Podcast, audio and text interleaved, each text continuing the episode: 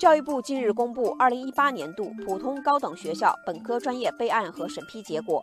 全国高校共有四百一十六个本科专业被撤销。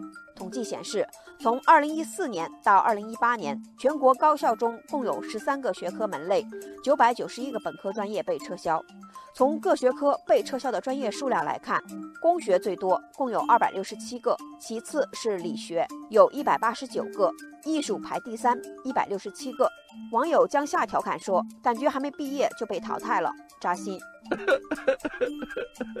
网友百里阳说：“这次被撤销的专业有我正在学的，我是最后一届了。以后跟别人说起来，自己也算是学了一门绝学呢。”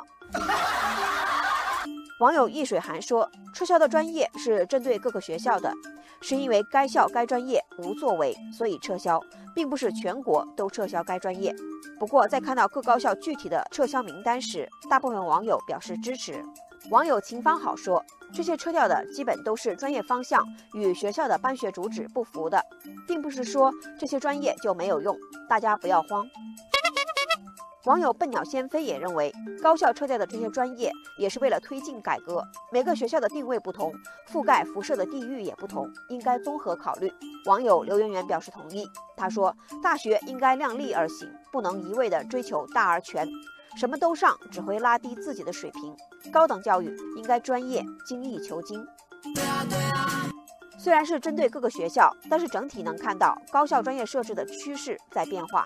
随经济社会发展需求，不少高校都在淘汰不适应的旧学科、旧专业，设立适应需求的新学科、新专业。中国人民大学高岭人工智能学院就在昨天宣布成立，而且这已经不是第一家。二零一七年九月，人工智能技术学院在中国科学院大学雁栖湖校区揭牌，开国内首例。同年十一月，西安电子科技大学成为教育部直属高校中首所建设人工智能学院的。截至目前，全国已经有三十五所高校获首批建设人工智能本科专业的资格。网友叶绿素说：“长江后浪推前浪，现代化时代应该有现代化的事物。”网友天马行空还提出，大数据、物联网等等，都是未来的主流行业。现在高校设置的专业能联系上的还是太少了。社会在变化，专业设置也要与时俱进。